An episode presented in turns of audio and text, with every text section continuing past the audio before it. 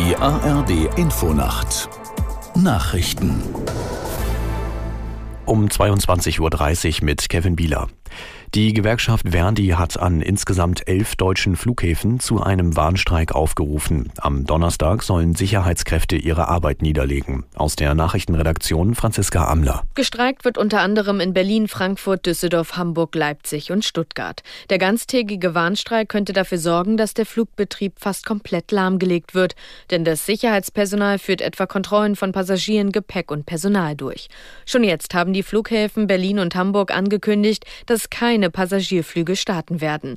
Damit fallen allein dort rund 300 Flüge aus. Zehntausende Passagiere sind betroffen.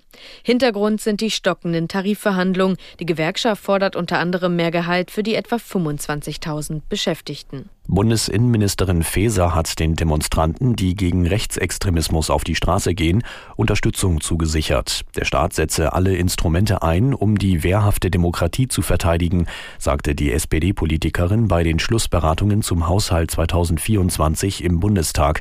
Ihr Ressort sorge dafür, dass Deutschland sicher und solidarisch bleibe.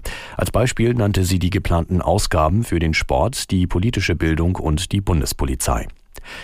Die neue Koordinatorin der Vereinten Nationen für die Hilfe im Gazastreifen, Sigrid Skak, hat ihren ersten Bericht im Sicherheitsrat vorgestellt.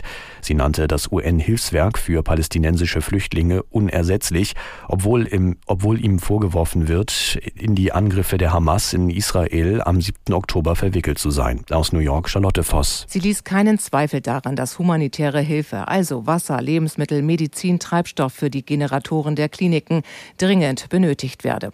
Doch das allein reiche nicht. Es gehe auch um kommerzielle Güter, denn vor dem 7. Oktober sei ein Großteil von ihnen nach Gaza geliefert worden. Via Jordanien könnten mehr Hilfsgüter auf dem Landweg nach Gaza kommen. Zusätzliche Lieferungen und vor allem deren logistische Überprüfung durch den ägyptischen Halbmond müssten verbessert werden. Auch da gebe es Gespräche. Mit einer Reihe von Maßnahmen will der neu ernannte französische Premierminister Attal die Proteste von Landwirten eindämmen. Bei einer Rede in der Nationalversammlung kündigte er an, Kontrollen für Lebensmittelerzeugnisse aus dem Ausland einzuführen, um fairen Wettbewerb zu garantieren. Zudem sollen Lebensmittelhändler Geldstrafen zahlen, wenn sie nicht wenn sie sich nicht an ein Gesetz halten, das den französischen Bauern einen angemessenen Anteil an den Einnahmen sichern soll. Das Wetter in Deutschland in der Nacht im Norden und Osten etwas Regen, örtlich Nebelbildung, Tiefstwerte 6 bis 0 Grad. Morgen heiter und trocken, im Süden vereinzelt länger trüb, Höchstwerte 5 bis 12 Grad.